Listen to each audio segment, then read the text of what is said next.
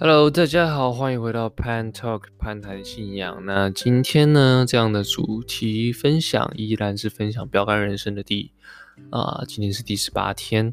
那今天的主题呢，会比较适合你是已经是基督徒的，那你想要多更了解到小组团契的重要性，那我会非常推荐你去聆听今天这样的信息。那如果你不是的话呢，你可能就要啊稍微认真听，可能才听得懂。啊，虽然说是在讲小组的团契，但是我觉得很多比较啊、很多的观念其实都可以套用在我们日常生活当中。比如说你的啊职场环境，你与家人的关系，甚至你自己有一小圈的朋友们啊，你想与他们建立一个很好的关系，彼此维持这样的一个好的关系的话，我也觉得。嗯，今天的信息会非常适合你。那今天我也不会再多做任何的一个注解，因为我觉得本篇的信息是非常的啊浅显易懂的。那我们就开始吧。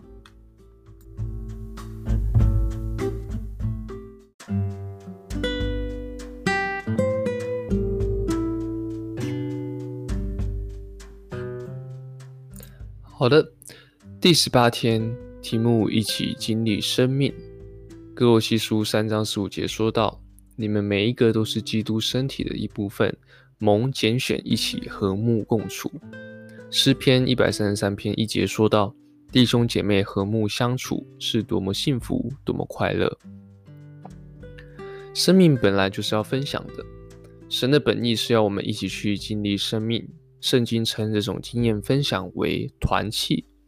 而今天团契已失去圣经的原意，现在的团契呢，往往指的是闲谈、社交、玩乐。啊、如今你在哪里团契？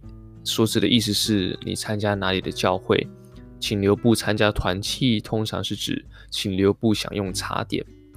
真正的团契不只是参加聚会，亦是也是一种一起经历生命的一个过程。这包括无私互爱。哦，真诚分享、实践服侍、牺牲的付出、同情安慰，以及所有新约圣经中有关彼此的命令。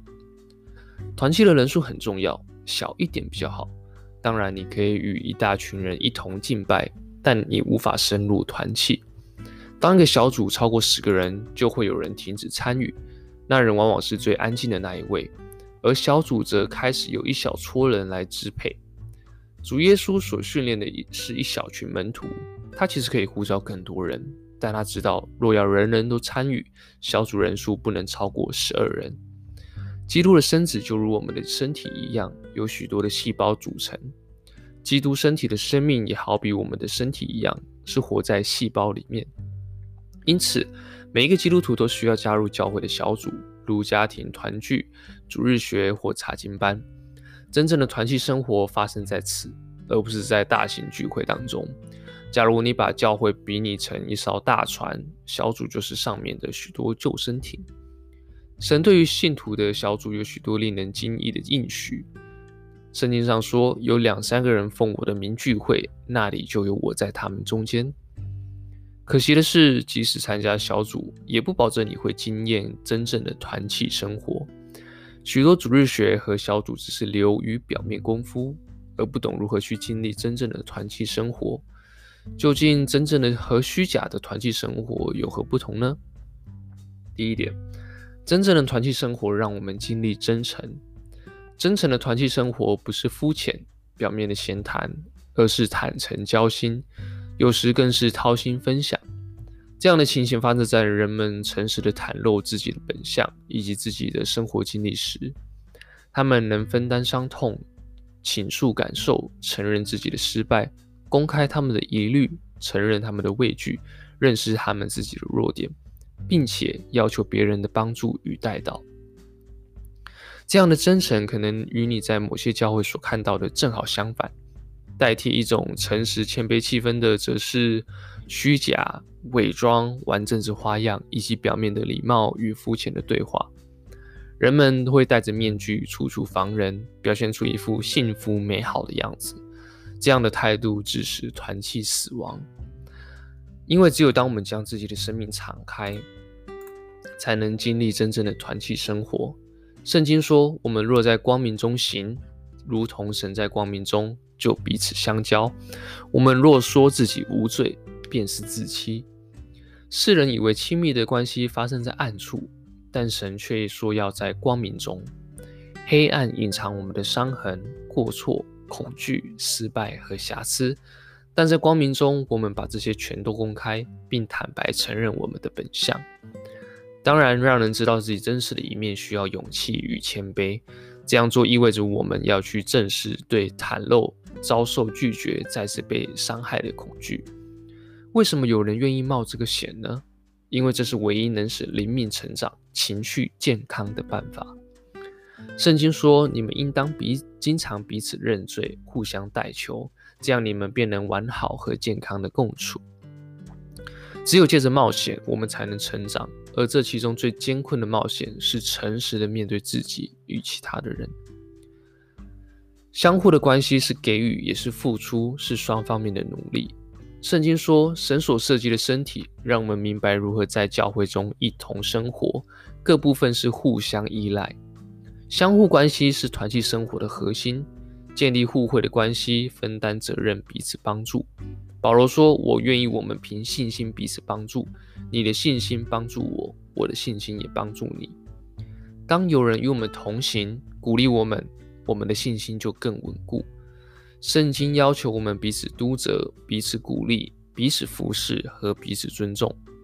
新约圣经超过五十次。”在不同的事情上命令我们要彼此和互相。圣经说：“务要追求和睦的事，与彼此建立德性的事。”你不需要为每个信徒负责，但你应该对他们负责。神期望你尽力帮助他们。而真正的团契生活里，让人们经历同情。同情不是提供建议或给予方便的表面帮忙。同情是进入别人的受苦中，与人一起分担。同情是我明白你现在的处境，你的感受也不奇怪，也不疯狂。现代的人称之为同理心，圣经却用同情这个字。圣经说：“作为圣洁的人，你们要连续、恩慈、谦卑、温柔和忍耐。”同情可以满足人类的两种基本需求：被了解的需要与被接纳的感受。每次你了解并肯定对方的感受，你就建立了团契的关系。问题是我们总是匆匆忙忙地处理事情，以至于往往没有时间同情别人，又或者是被自己的伤痛所占据。自怜使我们对别人的同情心枯竭。团契团契生活有不同的层次，各有其不同适用的时机。最简单的团契层次是分享与一起学习神的话。较深的层次是服侍的团契生活，比如一起参加宣教或关怀工作；而最深、最强烈的层次是受苦的团契。在这样的团契关系里，我们彼此，我们进入彼此的受苦当中，一起哀伤，一起承担彼此的重担。世上最了解这个层次的基督徒，是那些遭受逼迫、鄙视、为信仰而殉道的基督徒。圣经命令我们：你们要分担彼此的难处与重担，这样做就是遵守基督的律法。在最危急、最痛苦、最悲哀、最疑虑的时刻，正是我们最需要彼此的时候，那就是我们最需要主内肢体的时候。我们需要一小群的朋友用信心扶持我们度过难关。在小组当中，即使当神显得很遥远的时候，基督的身体却是真实可见的。这正是约伯在受苦时急切需要的。他呼求，绝望的人需要有忠心的朋友，纵然他舍弃对全能者的敬畏。而真际真正的团契生活，让人们经历怜悯。团契是一个有恩典的地方，在那里错误不是遭责备，乃是被抹消。团契相交发生在怜悯胜于公义的时候，我们都需要怜悯。因为我们都会失足跌倒，需要别人帮忙，我们重新站起来。我们需要彼此怜悯，并且愿意接受别人的怜悯。神说，当人犯罪，你应该赦免他，并且安慰他，免得他灰心而放弃。没有饶恕就没有团契生活。神警告我们说，不要对人怀恨，因为苦毒和怨恨会破坏团契生活。我们都是不完美的罪人。长期相处之下，不免会伤害到彼此，有时是无意的，有时是有意的。但不论如如何，都需要大量的怜悯与恩典来开创并维系团契生活。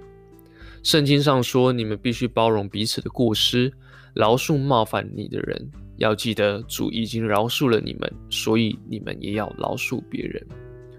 神对我们的怜悯是我们怜悯的人的动机。请谨记，请记得，神宽恕你的，永远比你宽恕其他人的还要来得更多。